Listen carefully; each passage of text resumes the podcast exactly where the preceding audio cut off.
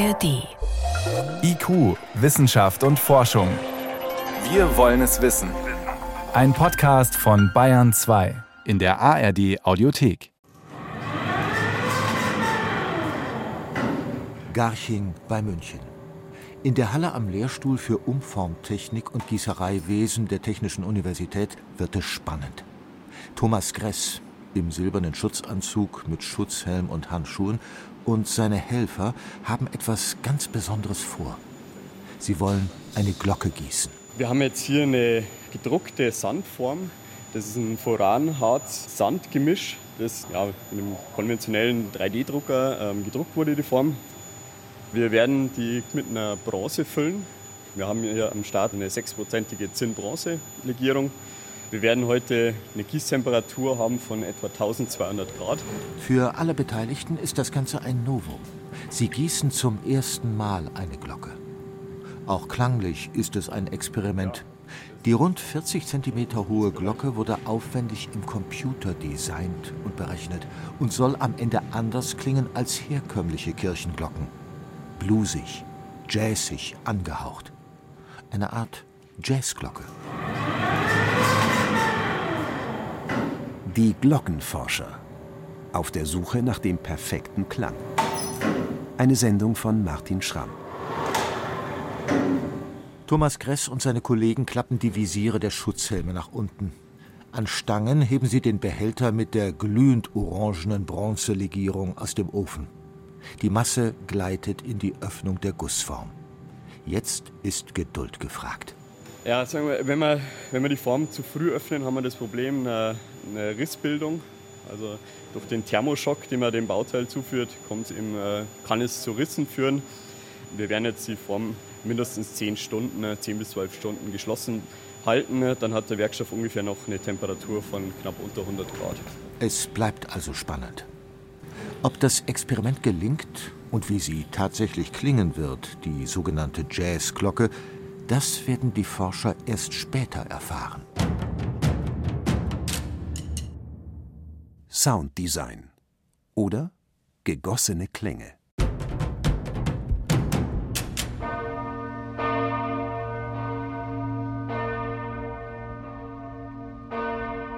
Die Hauptglocke der Pfarrkirche St. Peter und Paul in Bühl bei Baden-Baden. Hier schwingen drei Tonnen Bronze und erzeugen einen ganz individuellen Klang. Denn letztlich ist jede Glocke ein Unikat mit einem unverwechselbaren musikalischen Fingerabdruck. Und natürlich hat auch die Glockenszene ihre Stars, also besonders prominente Exemplare, bei denen nicht nur Fachleute anfangen zu schwärmen. Zum Beispiel hier der dicke Pitter in Köln. Oder die Gloriosa in Erfurt, bekannt auch als die Königin der Kirchenglocken.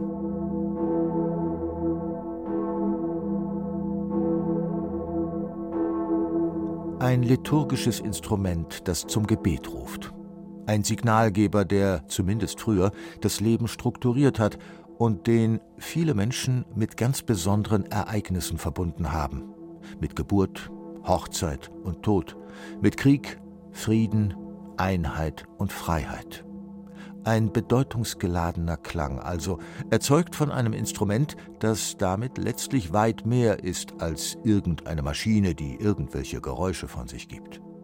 Doch warum genau klingen diese Glocken nun, wie sie klingen? Was ist Zufall? Was Plan? Ein Besuch in Kempten im Allgäu. Glockenforscher Michael Plitzner erwartet uns bereits. Also wir gehen jetzt ins Schalllabor der Hochschule Kempten und das ist unser Glockenforschungslabor seit jetzt 2005, seit dem Jahr 2005. Seitdem forschen wir hier und unser Schalllabor ist hier eins der größten in Süddeutschland.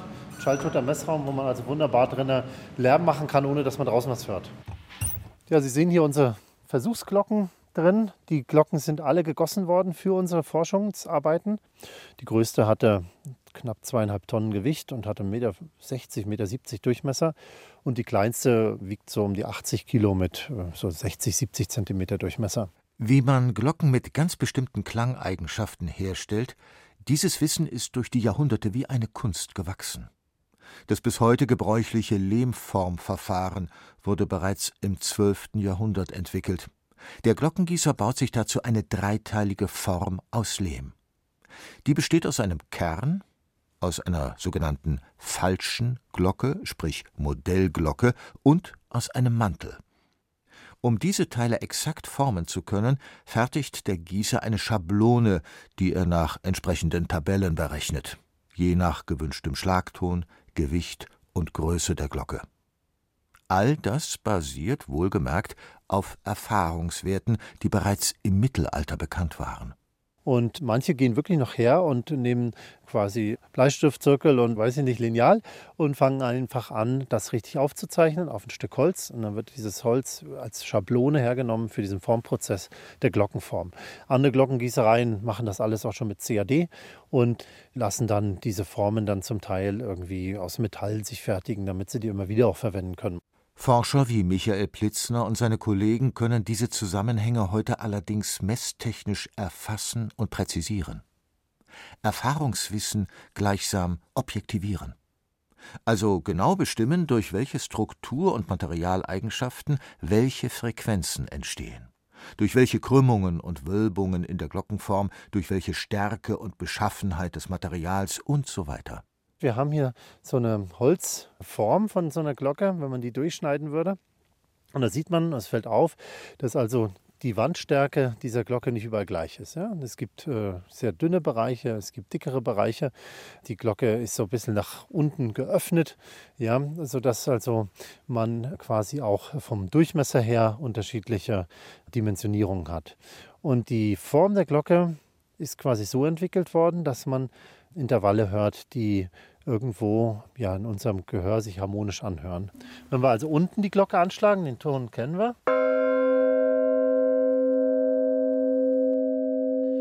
Und wenn ich jetzt an einer anderen Stelle die Glocke anschlage,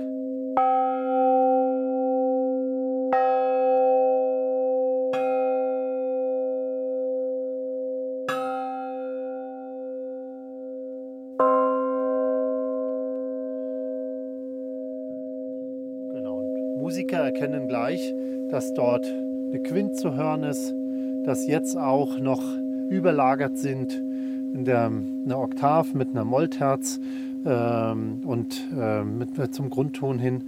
Und jetzt der Ton, den wir jetzt noch hören,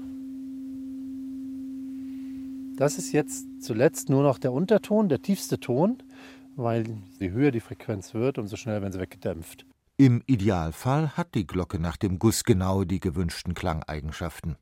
Wenn nicht, wird auch mal nachgearbeitet, Material aufgetragen oder abgenommen. Wenige Millimeter können entscheidend sein. Das, was wir am Ende hören, wenn wir eine Glocke anschlagen, ist also ein komplexes Zusammenspiel. Viele Einzelfrequenzen, meist eine Art Moll-Dreiklang, verschmelzen in unserer Wahrnehmung zu einem Gesamtklang. Die Forscher stoßen hier allerdings an Grenzen, denn der Klang, den wir tatsächlich wahrnehmen, wenn wir die Glocke anschlagen, lässt sich physikalisch gar nicht messen. Das, was wir als Schlagton der Glocke bezeichnen, ist ein Ton, der eigentlich so nicht vorhanden ist in der Glocke. Es ist also ganz interessant, dass unser Gehör aus der Kombination von verschiedenen Obertönen einen Ton erzeugt, den es eigentlich in der Glocke nicht gibt, den wir aber dann als Schlagton bezeichnen. Die Teiltöne, aus denen er entsteht, eine Art musikalischer Fingerabdruck der Glocke, lassen sich aber sehr wohl messen. Eine Glocke, die absolut perfekte Frequenzen erzeugt, wäre dabei allerdings kein Garant für einen Klang, den Hörer automatisch als angenehm empfinden. Im Gegenteil, so eine Glocke würde steril und langweilig klingen. Leichte, minimale Abweichungen sind erwünscht, und sie sind auch unvermeidlich. Denn kein Guss ist 100% perfekt. Es gibt minimale Unregelmäßigkeiten. Die sorgen für leichte Schwebungen, eine Art musikalische Würze. Die Aufmerksamkeit richtet sich nicht nur auf den Wohlklang der einzelnen Glocke. Eine weitere Herausforderung ist, mehrere Glocken aufeinander abzustimmen. Denn große Geläute bestehen aus vielen Einzelglocken. Diese Abstimmung ist eine ganz eigene Kunst, letztlich eine Komposition mit erstaunlichen musikgeschichtlichen Bezügen. Ein Beispiel. Das bereits erklungene Geläut in Bühl. Insgesamt hat es fünf Einzelglocken. Deren Haupttöne ergeben, aneinandergereiht, eine Melodie.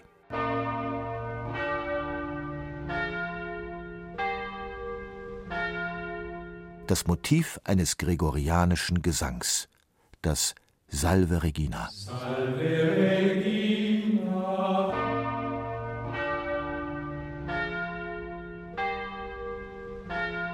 Salve Regina. Gussexperimente. Oder eine Glocke, die jazzt. An der TU München hat man die Glocke als interessantes Studienobjekt entdeckt. Es entstand die Idee, eine etwas andere Glocke herzustellen. Keine klassische Moll-Terz-Glocke, sondern eine Sept-Non-Akkord-Glocke. Ein Akkord, der auch im Jazz sehr beliebt ist. Doch wie müsste so eine Jazzglocke geformt sein? Antworten sollte eine Simulation am Computer liefern. Parameter wie Größe, Material, Wandstärke usw. So wurden durchgespielt. Am Ende entstand dann ein 3D-Modell als Vorlage für eine Gussform. Thomas Gress vom Lehrstuhl für Umformtechnik und Gießereiwesen der Technischen Universität hatte die spannende Aufgabe, die Glocke zu gießen. Rund 40 cm hoch, und 20 bis 30 Kilogramm schwer. Das waren die vorgegebenen Maximalwerte. Anstelle des traditionellen Lehmformverfahrens entschied man sich dort für ein Verfahren, mit dem man bereits Erfahrung hatte, dem Sandformverfahren, bei dem, wie der Name schon andeutet, die Form nicht aus Lehm, sondern aus Sand ist. Getestet haben die Forscher dabei zwei Varianten: steigenden und fallenden Guss. Am schönsten erklären kann man es, denke ich, an einem Weißbierbeispiel. Ich kann natürlich ein Weißbier fallen einschenken, das heißt, ich nehme ein Glas, stelle es auf den Tisch und schütte aus der Flasche direkt ins Weißbierglas rein, ohne dass ich es kippe. Und dann kommt es natürlich zur Schaumbildung. Das gleiche passiert beim Gießen eigentlich auch. Was wir fürchten ist im Prinzip, dass wir beim fallenden Guss Gas im Gussteil haben und auch, dass es zur Erosion von der Form kommt. Das heißt, wir haben Sandeinschlüsse im Gussteil selber drin. Und diese Sandeinschlüsse und die Kavitäten, das heißt die Gasblasen im Gussteil, die verändern natürlich den Klang, die verändern das Schwingungsverhalten. Und das sehe ich erstmal von außen nicht, weil sie ja im Gussteil sind, aber die beeinflussen einfach das Schwingungsverhalten und den Klang von der Glocke. Probleme, die man mit Gussvariante 2 vermeiden kann, dem steigenden Guss. Die Schmelze füllt die Form dabei nicht von oben, sondern von unten, allerdings langsamer. Und so lauert eine andere Gefahr, sogenannte Kaltläufe. Die Schmelze kühlt zu schnell ab. Entlegene Bereiche der Form werden nicht komplett gefüllt. Wo traditionelle Gießereien experimentieren und Erfahrungen in der Praxis sammeln, nutzen die jungen Forscher entsprechende Simulationen vorab im Computer und waren so gut vorbereitet. Um den Guss möglichst präzise zu simulieren, kam eine Bronzelegierung zum Einsatz, zu der bereits viele Forschungsdaten vorlagen.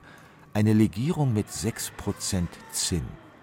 Ein Kompromiss, denn die optimale Bronzemischung für Glocken hat man bereits im 12. Jahrhundert entwickelt. 80% Kupfer und 20% Zinn. Andreas Rupp vom Europäischen Kompetenzzentrum für Glocken an der Hochschule Kempten. Und ähm, staunen wir heute noch, warum das nach Festigkeit, nach Härte, nach Korrosionsbeständigkeit, nach Dämpfung, Aussehen überall ein Optimum ist. Und es gibt natürlich immer wieder, gerade in der Nachkriegszeit in Deutschland, dann auch geänderte Materialien, weil dann einzelne Komponenten nicht zur Verfügung standen oder zu teuer waren, wo man Ersatzmaterialien verwendet hat, Stahlglocken, Rotgussglocken. Euphon ist, eine, ist eigentlich eher ein Messingglocken und äh, die sind natürlich auch machbar. Haben im Praxiseinsatz aber dann doch ihre Tücken, sprich mit Problemen zu kämpfen und sind so schnell ein Fall für den Glockendoktor. Doch was wurde jetzt eigentlich aus der Jazzglocke der TU München? Die ist inzwischen fertig. Und Magdalena Scholz, die das Projekt mitbetreut hat, schlägt sie mal für uns an. Man hört diese komplette Reihe an Obertönen, die wir reingesteckt haben, oder diese ganzen, den kompletten A9-Akkord, den hört man nur einen ganz kurzen Moment direkt beim Anschlagen. Und dann verklingen die Obertöne leider sehr, sehr schnell, was dazu führt, dass meistens die Frage kommt, können wir es nochmal anschlagen? Einen Wow-Effekt löst die Glocke also nicht aus. Sprich, auch wenn die Messwerte im Labor zeigen, dass man die gewünschten Frequenzen ganz gut erwischt hat, im Hörtest kann die sogenannte Jazzglocke nicht so recht überzeugen.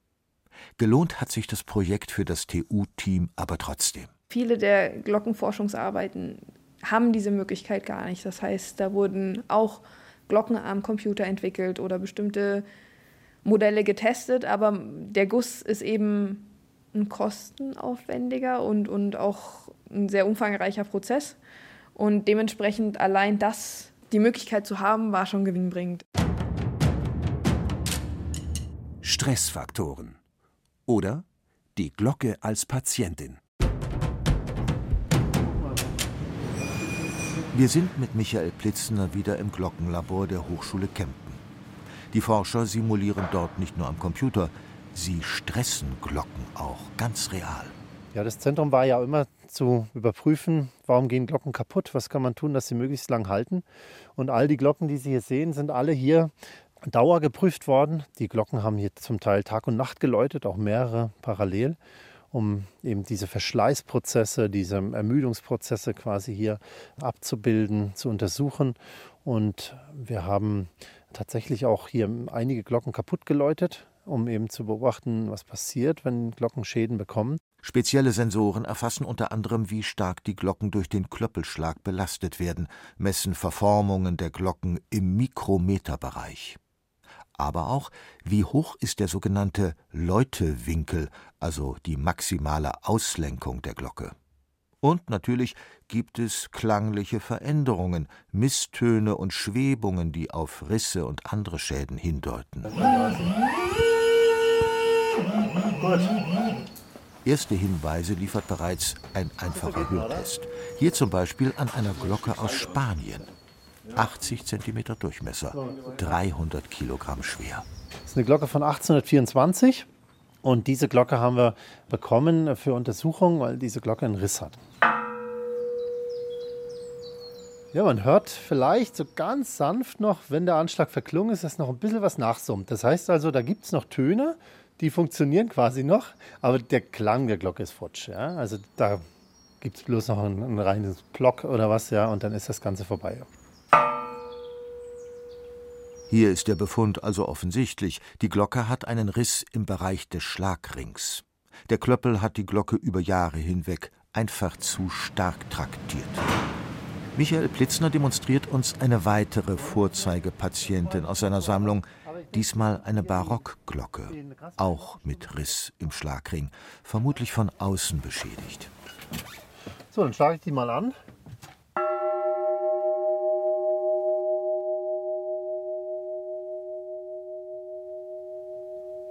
Also was man jetzt hier hört, ist eigentlich noch eine zahlreiche Teiltöne der Glocke relativ gut angeregt werden, aber dass die zum Teil schon so eine Schwebung wow, wow, wow, wow, wow, diese einzelnen Töne drauf haben und dass auch die Dämpfung sehr hoch ist. Ja? Also der Nachhall von der Glocke äh, müsste deutlich höher sein. All das sind Warnsignale, sie deuten auf Stress hin und Handlungsbedarf, um weitere Schäden zu vermeiden. Denn die kann man zwar notfalls durch Schweißarbeiten reparieren, doch oft kommen die Schäden bald wieder. Und natürlich kann man eine Glocke notfalls durch einen kompletten Neuguss ersetzen, doch das ist teuer und bei sehr wertvollen historischen Glocken zudem ein herber Verlust. Das Mittel der Wahl lautet daher Prävention. Wir besuchen eine Patientin, die Michael Plitzner und seine Kollegen erst vor kurzem betreut haben. Ja, also wir stehen jetzt hier in der mittelalterlichen Hauptkirche von Kempten, in der St. Mann-Kirche. Und das Geläute wurde zum Reformationsjahr 2017 hier komplett saniert Also Sie sehen auch, es ist alles ziemlich schmuck hier und schön ordentlich hergerichtet. Das Geläute besteht aus zwei historischen Glocken, mittelalterlichen Glocken und wurde jetzt erweitert in 2017 um drei moderne Glocken. Und ja, die beiden historischen sind natürlich die, die Schmuckstücke hier des Geläutes. Die hatten aber mit Problemen zu kämpfen, wie sie Plitzner häufig antrifft. Die Läutewinkel sind falsch eingestellt, die Klöppel zu schwer, hängen nicht mittig und prallen ungünstig gegen die Glocke und so weiter. Dann wird eine individuelle Therapie erarbeitet mit dem Ziel, die Glocke weniger zu stressen und Substanz zu retten. Im Fall von St. Mang, eine Glocke mit 1,60 Meter Durchmesser und drei Tonnen Gewicht, waren es vor allem zwei Maßnahmen. Ein speziell optimierter Klöppel wurde angefertigt und die Glocke schlicht und einfach gedreht weil also der Klöppel sich sehr stark schon in die Glockenwandung eingegraben hat, viel Material abgeschlagen hat und da hat man also quasi die Entscheidung getroffen, die Glocke zu drehen, um eben die Anschlagsrichtung so zu gestalten, dass der Klöppel wieder auf originales Material schlägt, was noch nicht abgetragen wurde, sodass also die Beanspruchung verteilt wird. Wir können sie ja mal anschlagen.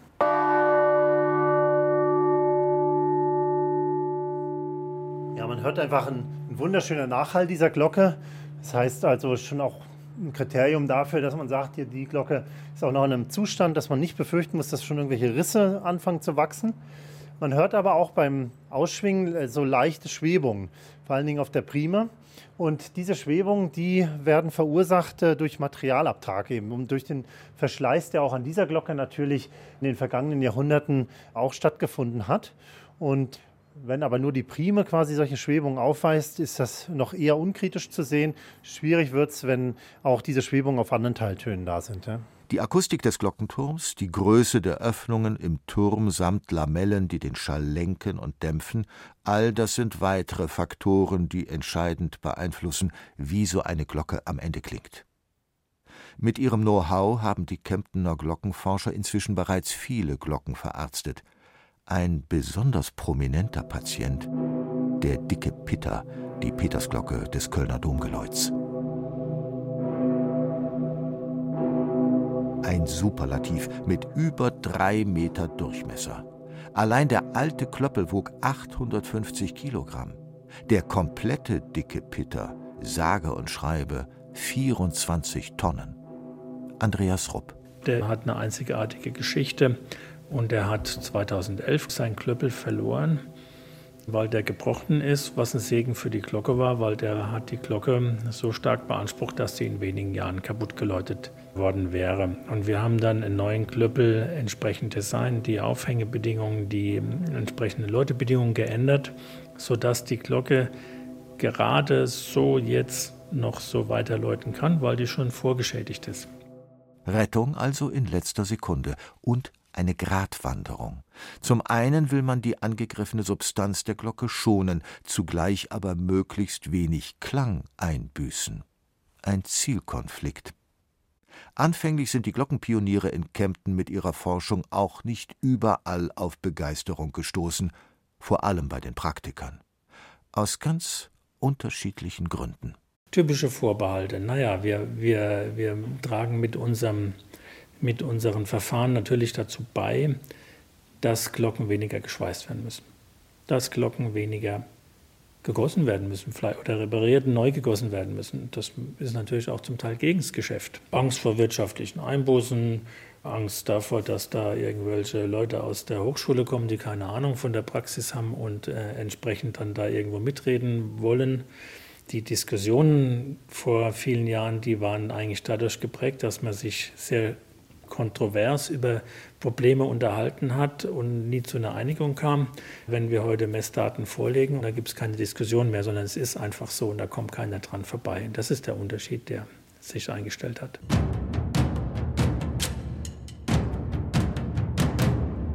Sie hörten IQ, Wissenschaft und Forschung. Heute mit dem Thema Die Glockenforscher. Auf der Suche nach dem perfekten Klang. Eine Sendung von Martin Schramm. Sprecher Andreas Neumann und Peter Veit. Redaktion Iska Schregelmann